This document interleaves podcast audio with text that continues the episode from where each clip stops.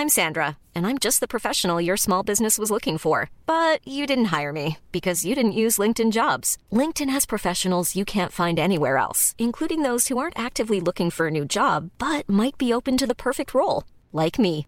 In a given month, over 70% of LinkedIn users don't visit other leading job sites. So if you're not looking on LinkedIn, you'll miss out on great candidates like Sandra. Start hiring professionals like a professional. Post your free job on linkedin.com/people today.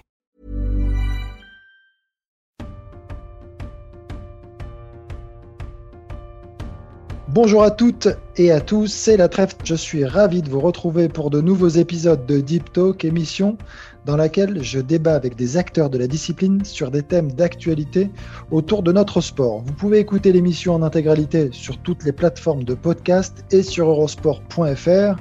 Si vous aimez, n'hésitez pas à vous abonner, à liker et à laisser des commentaires. Durant ces premières émissions de l'hiver, le premier thème abordé est Peut-il y avoir du bon dans une année de confinement quand on n'est pas protégé par son classement Alors pour en parler, mon invité, Mathias Bourg. Salut Mathias. Salut Arnaud, ça va? Écoute, très bien, je suis très très content euh, alors de te recevoir, je ne sais pas si c'est le terme, en tout cas d'échanger tout simplement avec toi. On va retracer euh, ton parcours, on va parler de cette année 2020 et on va peut-être évoquer ensemble aussi, pourquoi pas, le futur et euh, tes objectifs, les perspectives un petit peu euh, de l'année 2021. Alors pour revenir un petit peu sur, sur ton parcours, euh, et je te laisse parler justement, toi tu as un parcours très fédéral finalement dans ta formation. tu es passé par les Pôles France En fait, je suis arrivé à Boulouris déjà, donc, qui est le, le, premier pôle pour les joueurs de tennis à l'âge de 14 ans. Donc je suis arrivé sur la dernière année possible.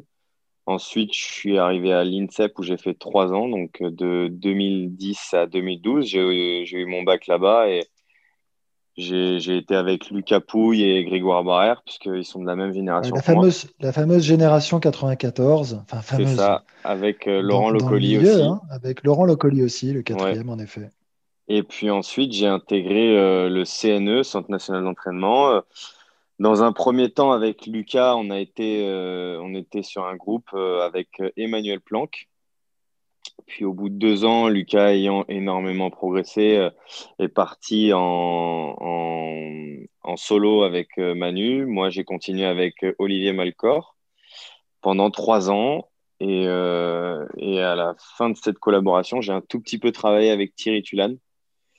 Donc, grosso modo, j'ai fait euh, presque dix ans à la Fédé, ouais. Comment tu la vis, toi, cette époque, euh, de, justement, avec cette génération 94, où vous êtes très forts, hein, tous les quatre Vous gagnez quand même beaucoup de titres, on est d'accord, de champion d'Europe, euh, mhm. notamment. Enfin, ensemble, on parle beaucoup de vous, c'est vrai, parce que vous êtes dans votre catégorie d'âge quasiment, enfin 4, à un très très bon niveau. Comment tu le vis? Tu as l'impression que tout ça est, normal, que finalement, euh, tu, ou tu sens une pression quand même commencer à, à, enfler, toi ou... Alors déjà, mon année à Boulouris, je trouve que ça a peut-être été la plus facile euh, parce que avec l'insouciance de la jeunesse et le fait de ne pas être encore... Euh, avec Greg, avec Lucas ou, euh, ou même avec, euh, si quoi que j'étais avec Laurent Ablouris, mais c'était pas pas vraiment pareil parce qu'on était plus jeunes. On est arrivés tous les quatre à l'INSEP ensemble et c'est là où on a appris vraiment euh, à se connaître et, à se tirer la bourre déjà à l'entraînement. Et, et c'est vrai que chacun a eu des résultats un petit peu significatifs assez rapidement. Moi, je me souviens que j'avais gagné, par exemple, des gradas euh, en junior, c'était l'équivalent de Grand Chelem, des choses comme ça, alors que j'étais encore cadet. Je me souviens que Lucas, par exemple, faisait déjà des derniers tours euh, de qualif en Challenger, euh, où il bat des mecs 200, 250 ATP, et je me souviens qu'il perd sur Olive Patience en 3-7. Je me souviens de Grégoire qui enchaîne plein de, plein, plein de victoires sur, sur des grades 4, des grades 3, et Laurent un peu pareil aussi. Et, et c'est vrai que ben, euh, je crois même qu'on a parlé de génération dorée à un moment donné par rapport à nous. Et, euh, je pense qu'on l'a tous, euh, a tous ressenti une petite pression. En tout cas, moi, pour ma part, c'est vrai que je l'ai ressenti. Et, et, en fait, on l'a jamais abordé, ce truc-là, avec nos entraîneurs à l'INSEP. En tout cas, moi, le premier entraîneur qui m'a un peu parlé d'humilité, de, de, de la peur de, de, la compétition et de toute la difficulté, c'est Manu au final quand je suis arrivé, quand je suis arrivé au CNE. Et je pense que par rapport à ça, un mec comme Lucas euh, avait beaucoup plus de simplicité euh, au niveau de ses émotions et, de l'approche de, la compétition. Et, et j'ai trouvé que, bon, lui, je pense qu'il a été un peu plus protégé, entre guillemets, malheureusement, parce qu'il s'est beaucoup blessé à l'INSEP. Donc, il a finalement très peu joué. Mais par contre, dès qu'il jouait, c'est vrai que c'était euh, c'était incroyable. Il faisait, il faisait tout le temps claquer un résultat. Et, euh, euh, et, voilà, moi j'ai ressenti, ressenti un petit peu de pression, surtout en junior, où j'avais l'impression qu'on attendait vraiment que je gagne un grand chelem, que, que, je fasse partie des, des, des, des cinq meilleurs. Et, et, et ça a été dur quand même. Ça a été dur parce que parce que ton tu, te sport, que... tu te la mets tout seul ou, tu as l'impression que c'est l'environnement, tu as l'impression que c'est la Fédé, tu as l'impression que c'est les médias comme, Parce que quand tu dis je me mets la pression parce que vous progressez, vous êtes quatre très bons joueurs, donc c'est ce que mhm. tu dis, vous faites euh, chacun votre tour d'excellents résultats. Euh, est-ce que c'est un truc qui est personnel quand tu avances justement, moi je me la mets, ou tu as l'impression que c'est plutôt global et c'est l'environnement qui fait qu'on se retrouve un petit peu sous poids justement de cette, euh, ouais, du, euh, résultat obligatoire? J'ai l'impression que c'est plutôt global parce que, mhm. en fait, j'avais ce sentiment qu'une fois que je faisais un bon résultat, en fait, euh, j'étais plus libre, entre guillemets. De... Je me sentais plus serein après quelques résultats parce que malheureusement, c'est un peu comme ça que ça fonctionne à la Fédé. Et je trouvais qu'on le ressentait vachement à l'INSEP. Et du coup, nous, dans notre génération, on était quatre et je trouvais qu'on était quatre à vraiment être euh, assez serein sur nous parce qu'on on entendait et on savait qu'on jouait bien. Et je pense que qu'on a perdu un peu de temps là-dessus aussi, nous, du coup, parce qu'on s'est laissé un peu aller, on a, on a manqué un peu d'humilité par moment, par nos résultats et, et, par le fait que nos entraîneurs nous disaient grosso modo qu'on était, qu'on était bon, quoi. Mais donc, ça, quand tu dis ça, c'est hyper intéressant et en même temps, tu as, le recul aujourd'hui. Euh, tu as le sentiment que vous vous êtes vu avant l'heure. Ouais, ouais, clairement. En tout cas, moi, pour ma part, après, je ne sais pas si Lucas pensera la même chose. Euh, à mon avis, non, puisqu'il euh, puisqu'il a, il a beaucoup plus progressé que moi. Mais je pense qu'un mec comme Greg ou même un mec comme Laurent, c'est des mecs qui, qui, ont pu ressentir comme moi à un moment donné je me suis vraiment dit, bon, euh, bon, je gagne pas trop, mais voilà, euh, ils, savent que je suis bon. Euh, tu, tu, tu, te dis un peu que ça va aller, quoi. Tu te dis, non, mais ça va, ça va le faire. Tu vois, tu vois le fameux où ça va, je vais m'entraîner. Vous en avez parlé entre vous? Vous en avez parlé entre vous, enfin, a posteriori, donc? Jamais? Vous êtes jamais revenu sur ce genre de discussion ensemble? Non? Non, non. Avec Greg notamment avec Greg, et Laurent avec, avec, Greg euh, plus qu'avec euh, Laurent, euh, où, vraiment on savait qu'on savait que c'était ça, quoi. C'était, je me souviens de, de, de, un peu sur le ton de l'humour. Non, mais ça va, tu viens de gagner un grada, mec, c'est pas grave, là, tu fais premier tour, qu'est-ce qu'on s'en fout, ça va aller, tu vois. Et, finalement, en fait, tu perds un peu le fil, tu n'es plus dans le présent, tu, tu, tu te complais un peu dans ce que tu as fait, et puis tu te projettes en te disant que du coup, ça va aller n'était plus dans le travail vraiment. Euh, en tout cas, c'est comme ça maintenant que je l'ai ressenti. Il y a eu euh, beaucoup de moments où, euh, où je m'étais satisfait de, de ce que je faisais et du coup, et, du coup et, et, on me le faisait ressentir aussi. On me le faisait ressentir que ce que je faisais à ce moment-là. Enfin, moi, quand j'ai gagné par exemple la Copa Gardao et j'avais 16 ans, c'était un grade A. Bah, on m'a dit c'est monstrueux, te rends pas compte. Je me suis vu gagner Roland Junior et tout quoi tu vois. Mais au final, j'ai jamais gagné un match à Roland, par exemple. Après, euh, sur euh, la dimension de, de, de je sais pas, la, difficulté à, aborder justement la, la pression, euh, donc je pense que c'est quand tu arrives un peu après les juniors, hein, où finalement là, tu te rends compte finalement que la difficulté bah, est beaucoup plus grande mm. que tu l'imaginais. Tu le mesures sur le moment, que ça va être beaucoup plus dur que prévu est-ce que rapidement tu en prends conscience ou est-ce que justement pas du tout? C'est beaucoup plus, enfin c'est plus long. La prise de conscience elle est longue.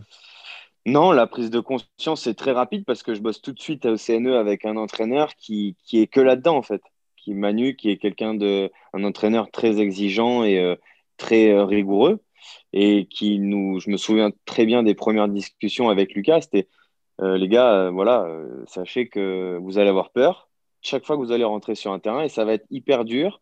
Là, c'est plus les juniors et on l'a aussi constaté en arrivant sur le circuit futur où bah, chaque match était hyper dur à aller gagner, à contrario d'un match en junior où euh, bah, tu sais qu'en jouant pas vraiment de par ton statut, ton classement, euh, etc., euh, tu fais le break, presque le joueur il se couche, tu vois. Et là, tu te rends compte, tu arrives sur le circuit pro, bah, qu'il n'y a plus un joueur qui se couche, que tout le monde se fout de ce que tu as fait en junior, que tu es juste un joueur de plus qui, commence le circuit.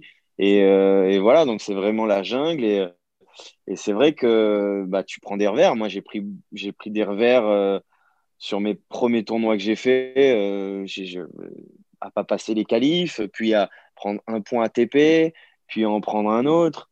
Et tu te dis, euh, putain, la vache, ça va être long, quoi. Ça va être long, ça va être dur. Et, euh, et en fait, je trouve que du coup, ça t'oblige à avoir de l'humilité, ce que j'avais pas forcément en junior, parce que, parce que bah ouais, quelque part. parce que vous avez traversé les moins de 14, les moins de 16, vous vous êtes baladé et que vous arrivez que c'est plus dur tout d'un coup. Vous n'avez pas rencontré de difficultés avant ça, en fait. Là, tu arrives, il y a de l'adversité, il y a la difficulté. Euh, euh, et, c'est sûr que ça, ça demande beaucoup d'humilité et, euh, et, de patience. Quoi. Plein de moments, tu vois, quand, quand, je commence le circuit ITF, où, comme je te disais, je prends un point par-ci, un point par-là, et puis tu vois que ton classement, ben, en fait, il fait du surplace. Euh, tu te dis, euh, enfin moi je me, disais, euh, mais je vais, vais pas y arriver, c'est trop dur. Et si j'y arrive pas, qu'est-ce qui va se passer? Notamment vis-à-vis de mes parents. Est-ce que, voilà, après tu te poses, tu te poses plein de questions. Est-ce qu'ils vont continuer à, m'aimer même si j'arrive pas si pas à être fort dans le tennis? Et puis tu dans un cadre fédéral, donc je me disais aussi, mais est-ce que mon entraîneur, il pense que je suis bon même quand je perds? Et, et les gens qui m'ont pris à la Fédé, est-ce qu'ils me pensent bon? Donc il y avait ce truc aussi quand au CNE, quand j'arrivais, que je faisais des résultats nuls, alors que j'étais tout jeune, j'arrivais, tu vois. Tu arrivais dans la salle de gym, tu avais Tsonga, tu avais, avais euh, Gilles Simon, Richard Gasquet, euh, mais tu avais d'autres mecs aussi, comme Danière, euh, qui, qui, était 150, même 120, je crois, dans, dans ce profil-là. Et tu arrivais et tu disais, bah, moi, là, je viens faire deuxième tour d'un futur, euh, j'ai pris un point et puis je suis, euh, je suis 1000 à l'ATP. Ben, tu, te dis, mais est-ce qu'un jour je vais Ouais, voilà, gêné. Pas à ma place, tu vois. C'est-à-dire que je faisais un entraînement et tu avais Richard qui arrivait. C'était, waouh, pourvu que je fasse pas de bois parce que sinon il va vraiment penser que je suis encore plus nul que, que ce que je pensais, quoi, tu vois. Attends, tu as quand même des, des, bons résultats, tu as quand même des, ouais, bien sûr. encourageants. Donc mhm. tu dois quand même, tu te raccroches quand même à ça et tu sais très bien que finalement, et d'ailleurs, tu joues encore, c'est que c'est pas perdu, on va y revenir. Et au contraire, d'ailleurs, j'espère que c'est parce que tu es encore plein d'ambition, mais euh, et, encore très, enfin, vraiment déterminé.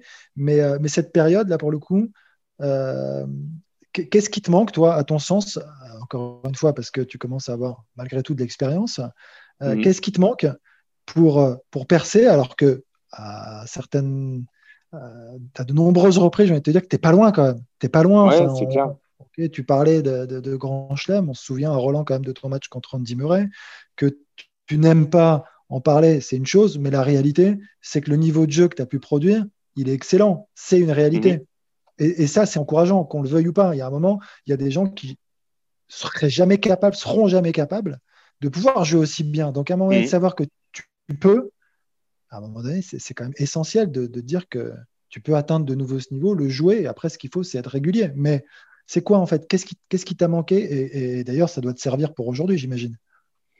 Oui, oui. Déjà, ce qui est sûr, c'est que je sais que je suis capable de produire un, produire un, très bon niveau de jeu. Il y a ce match, euh, effectivement, contre Murray à Roland, euh, qui reste quand même, je pense. J'y suis là, mais c'est un match référence, mais il y en a d'autres, je veux dire, qui sont forcément pas connus du grand public.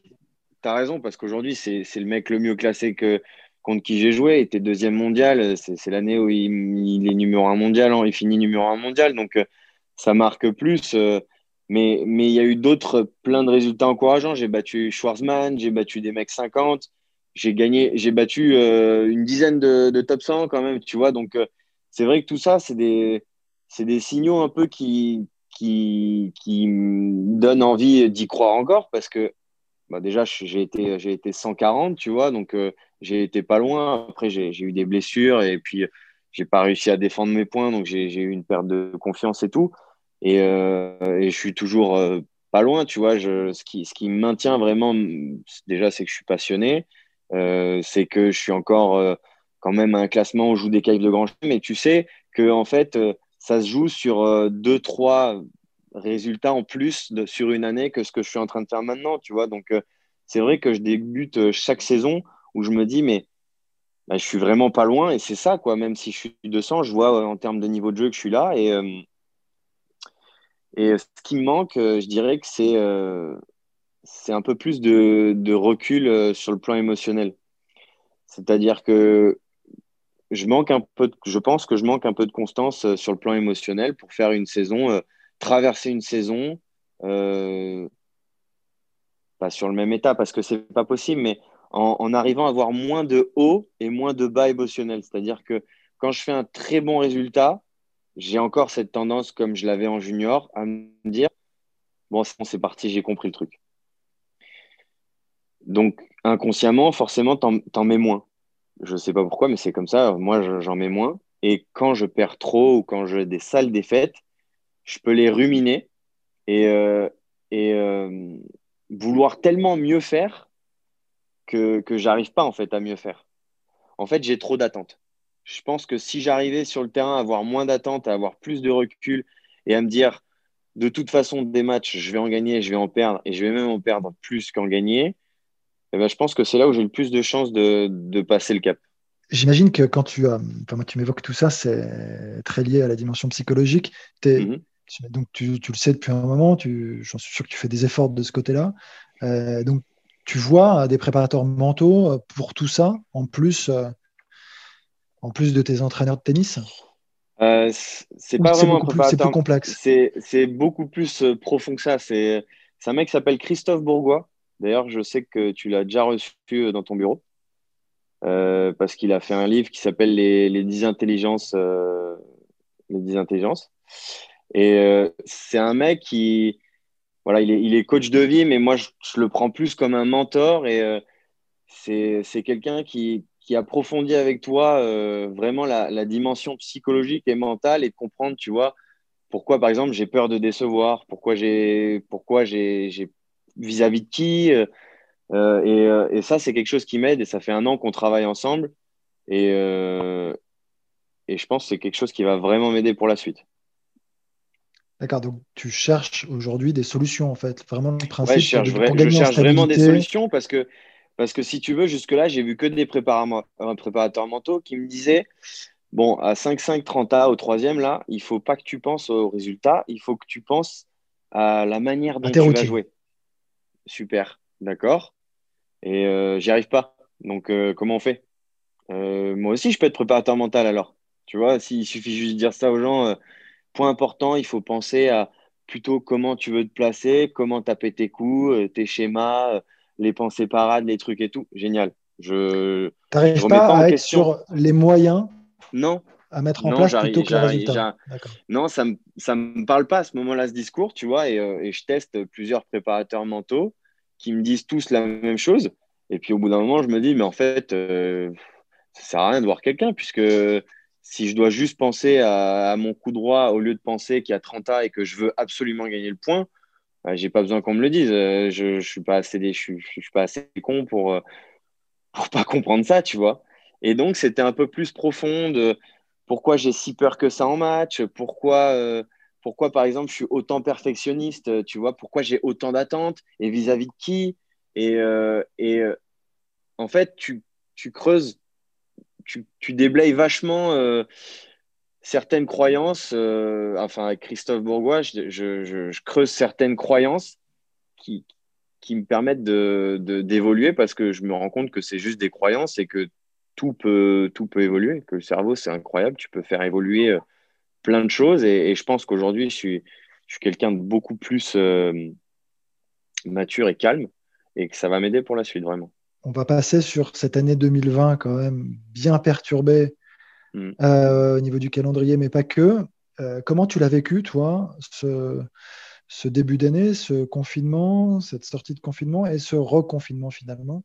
Comment, comment tu l'as vécu? Enfin, Parce que psychologiquement, c'est pas évident quand tu es joueur de tennis. On sait, euh, on sait combien c'est difficile à bien des égards, enfin, financièrement aussi pour, pour mm. beaucoup de joueurs. Je crois que c'est important. On peut, on peut en parler, c'est pas tabou. Enfin, le tennis, c'est bien pour un certain nombre de, de, de, joueuses et de joueurs. Mais pas tout le monde. Pas, pour tous. Donc, mm. euh, raconte-nous un petit peu cette année pour toi.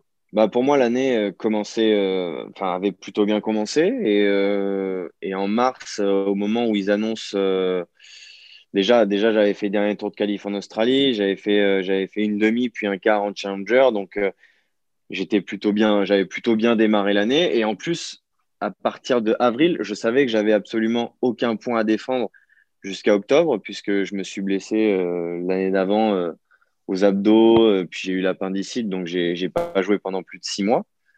Et bon, j'étais euh, j'étais remonté à bloc et en me disant, allez, là, voilà, je suis, euh, je suis 250, je sais que j'ai quand même six mois où je perds absolument pas un point. Voilà. Tu es plein d'ambition, tu te dis. Bah, je, suis, je, suis, ouais, je suis assez ambitieux. Je, je, je, me, je, me, je sais pas si ça va bien se passer, mais il y a un peu moins de pression, euh, tu vois, euh, que si j'avais des gros résultats, etc. Et, je me dis vraiment, euh, je me dis vraiment avec le bon état d'esprit et, la bonne trame, il peut se passer de belles choses. Quand, à quel moment, sur quel tournoi, j'en sais rien. Maintenant, je, comprends que c'est plus possible de contrôler les résultats.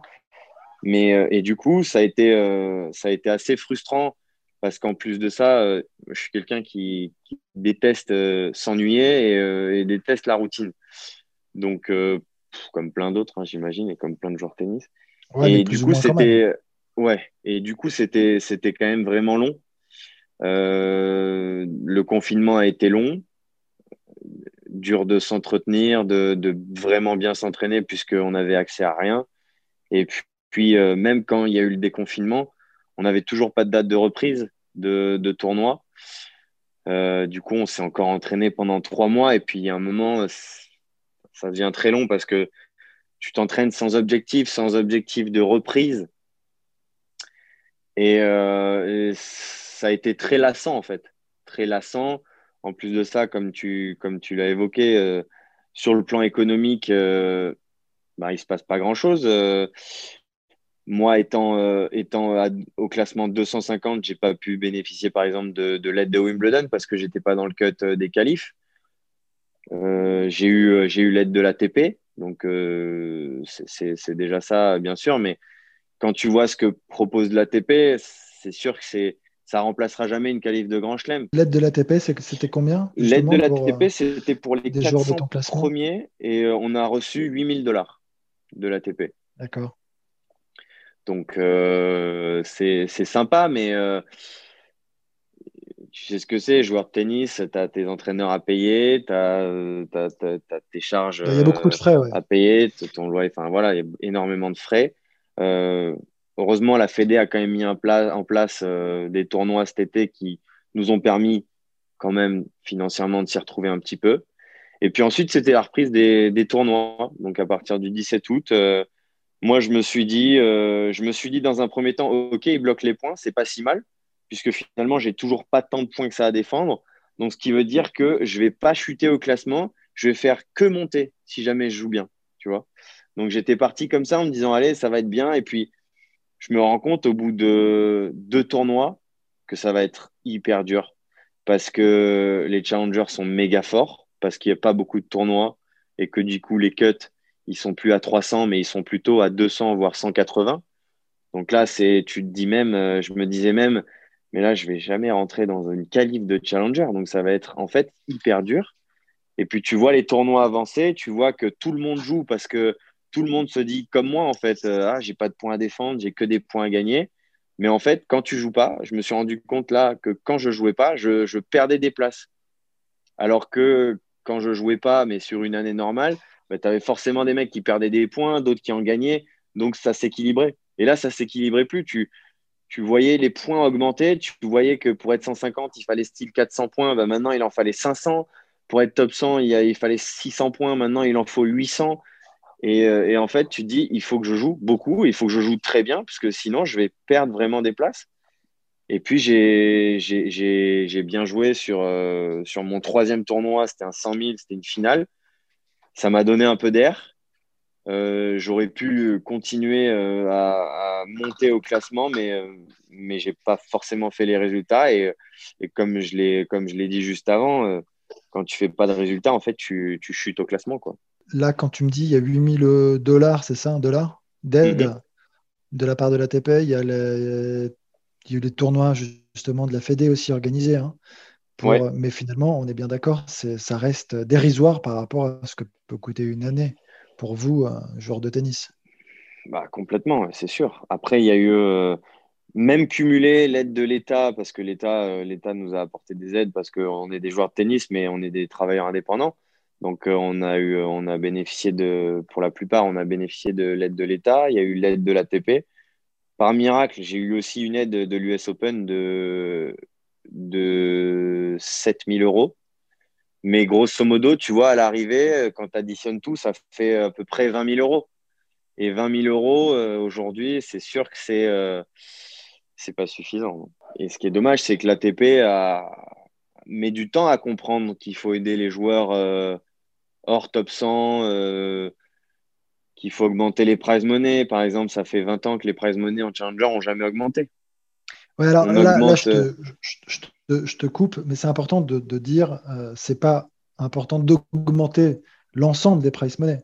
C'est important, tu l'as spécifié, sur les challengers et dans les catégories. Voilà. Voilà, sur les premiers tours, sur les qualifs de Grand Chelem, parce que les joueurs qui jouent des qualifs de Grand Chelem, c'est des joueurs qui jouent des challengers. Donc, effectivement, aujourd'hui, grosso modo, moi qui suis un joueur de qualif en Grand Chelem, je sais que dans l'année, il y a quatre tournois qu'il ne faut pas rater, c'est les quatre Grands Chelem, parce que c'est vraiment eux qui vont me permettre euh, de, de pouvoir financer mon année, payer mon académie, toutes les charges, etc. Et je trouve ça vraiment dur euh, que sur les challengers, par exemple, euh, il n'y ait que 300 euros au premier tour d'un challenger.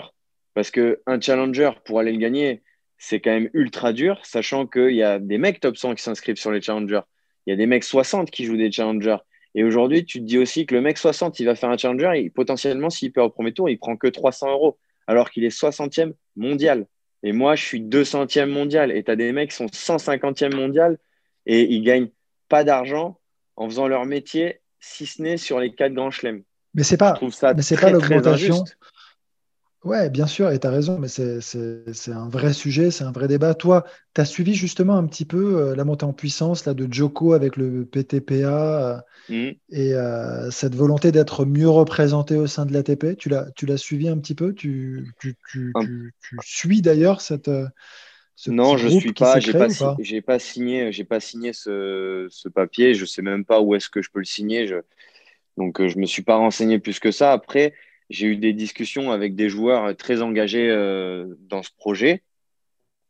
Et effectivement, quand ils, te, quand ils te parlent de ce qu'ils veulent faire, c'est-à-dire quand même euh, essayer de faire connaître un peu plus les joueurs euh, hors top 100. Euh, et donc pour cela, ce serait, ce serait par exemple vendre à une seule, une seule chaîne tous les droits télé-tennis, que ce soit des challengers jusqu'à Roland Garros, Wimbledon.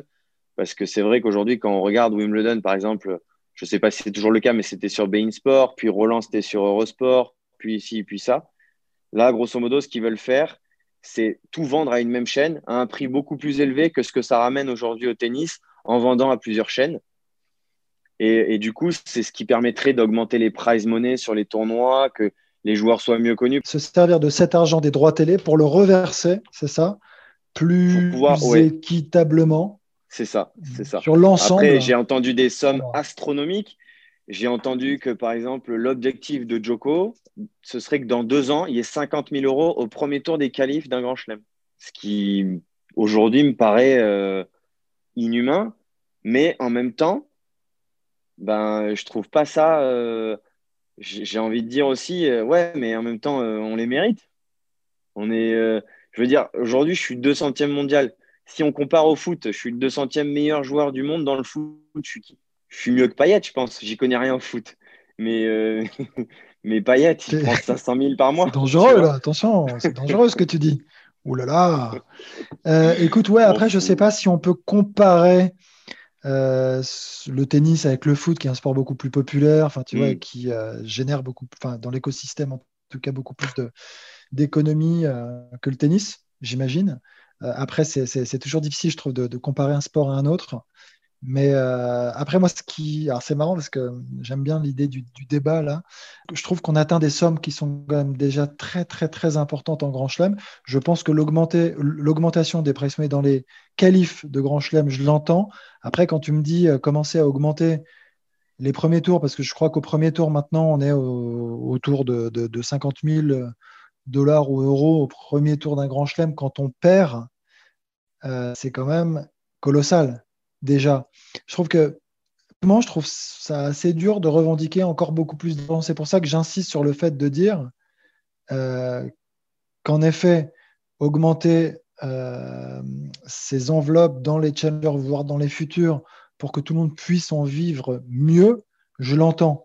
Mais si c'est encore, parce que là, quand tu, quand tu, quand tu parles d'augmenter, donc c'est de mettre à 50 000 euros dans les qualifications de Grand Chelem, ça me paraît colossal. Ça voudrait dire quoi? Ça voudrait dire qu'au premier tour du Grand Chelem, il y aurait combien? 200 000 à peu près. C'est ce qu'il disait. Il disait que ce qui, viserait, ce serait 200 000 dans les premiers tours de Grand Chelem. Après, bon, peut-être que je m'emballe un peu, mais tu vois. Beau, hein eh, ah, ça bah, serait magnifique, euh, mais.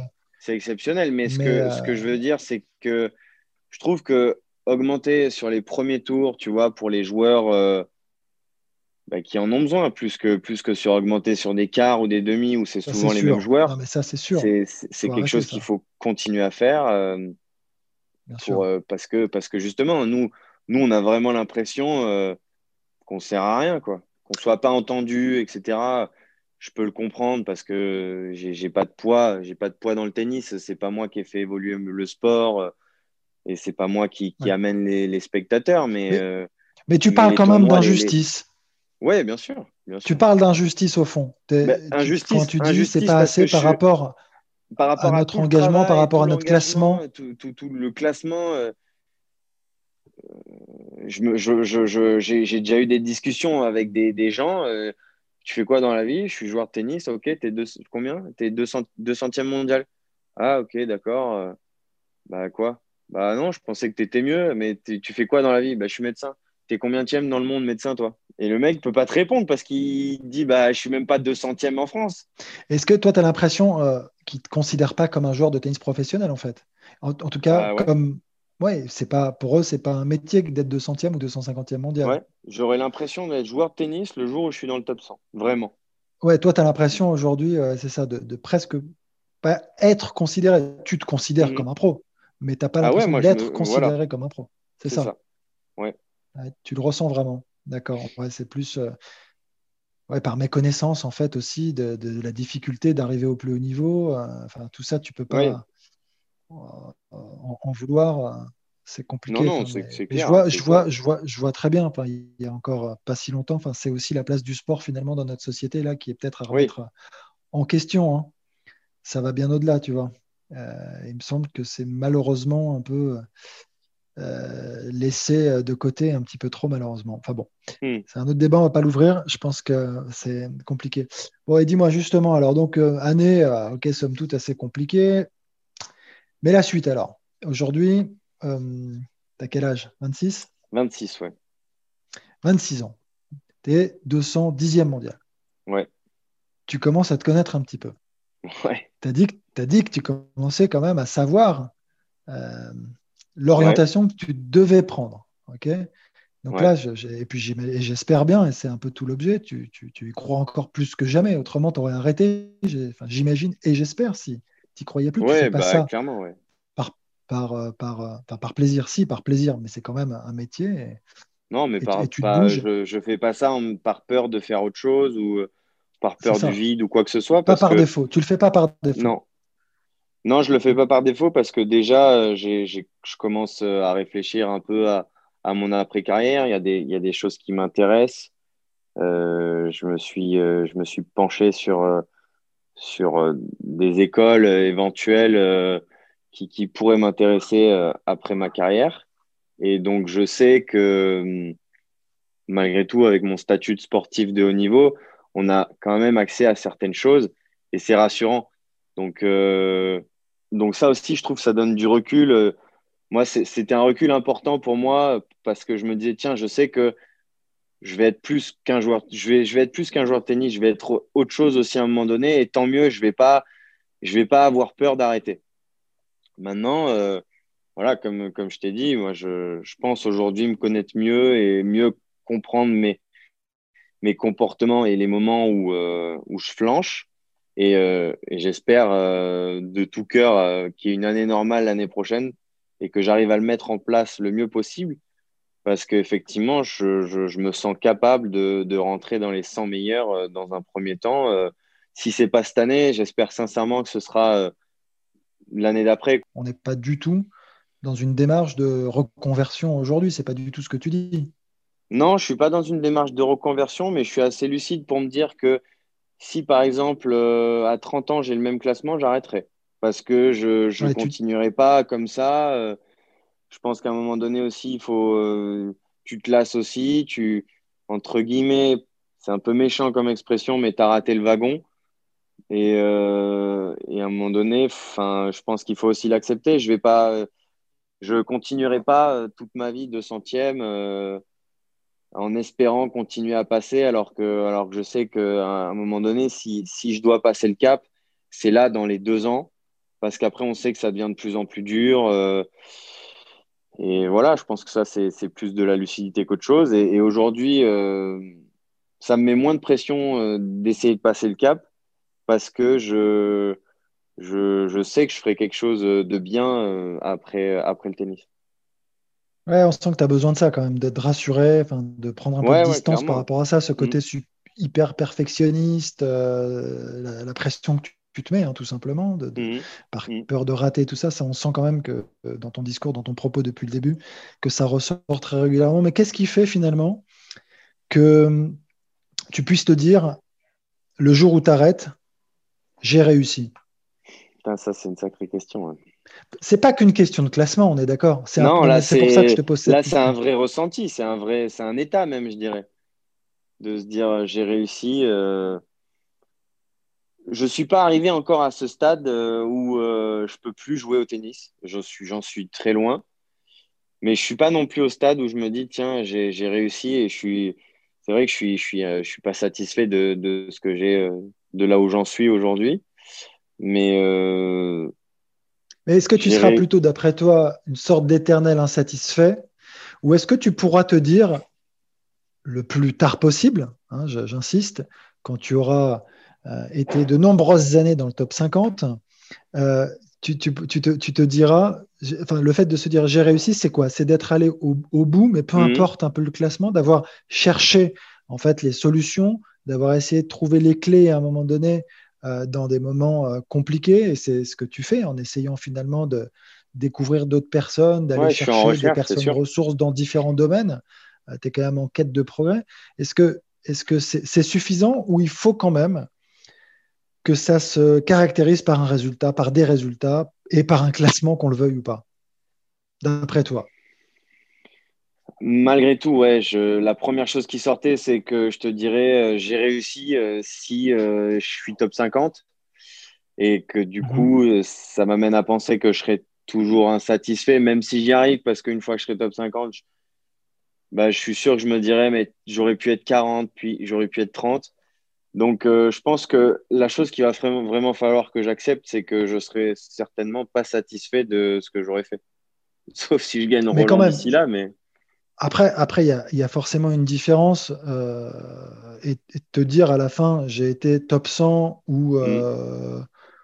là aujourd'hui, il y a, y, a, quand même une sorte de, sentiment, de, un goût d'inachevé. complètement. C'est ce qui, c'est ce qui t'anime quand même. Et tu te dis, ah, j'ai été 140e, je vaux mieux que ça. Mm. complètement. C'est ce qui te fait continuer. Je le, je le sais, je le, je le, je le vois quand je m'entraîne, quand même sur certains tournois, quand je suis, quand je suis bien rodé, euh, je, je, vois qu'il se passe des choses. Euh, et, c'est pour ça que je suis insatisfait de, là où j'en suis.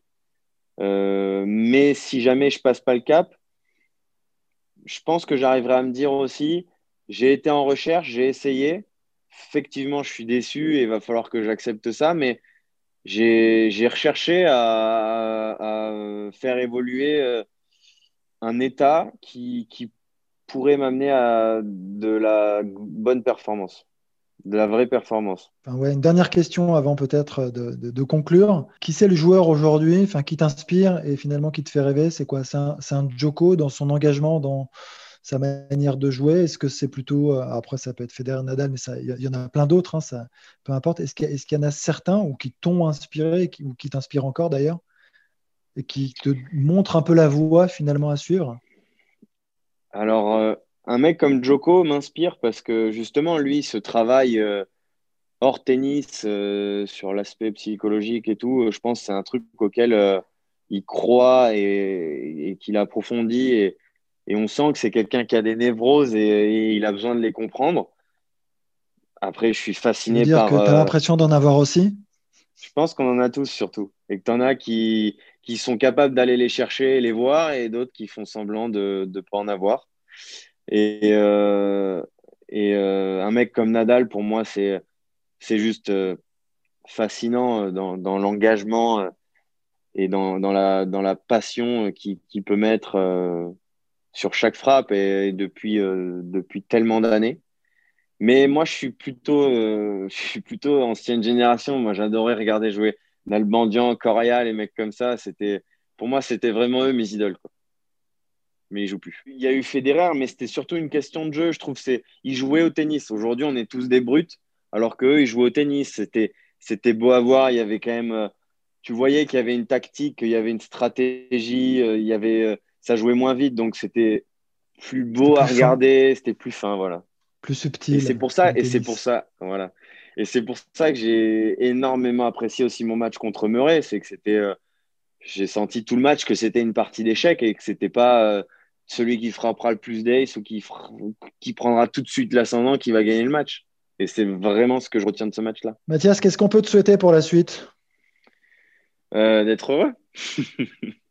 c'est tout? C'est le plus important et d'être heureux, ça passe par, ça passe par des, bons résultats, ça passe par pas de blessures, ça passe par un déconfinement total euh, et, et, qu'on en finisse enfin avec euh, cette espèce de Covid qui, exactement. qui nous embête un petit peu tous quand même, de manière très globale.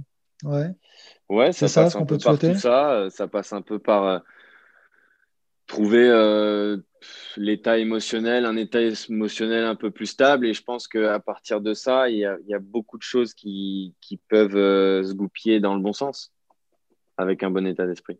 Écoute, je crois que c'est là-dessus qu'on va s'arrêter. Un bon état d'esprit, c'est magnifique. Mille fois merci Mathias pour ce témoignage. Bah, On au juge, je te remercie mille fois mec. Et eh Deep Talk, c'est déjà terminé. Je vous retrouve la semaine prochaine pour un nouvel épisode.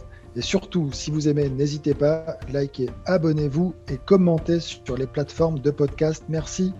À la semaine prochaine. Salut.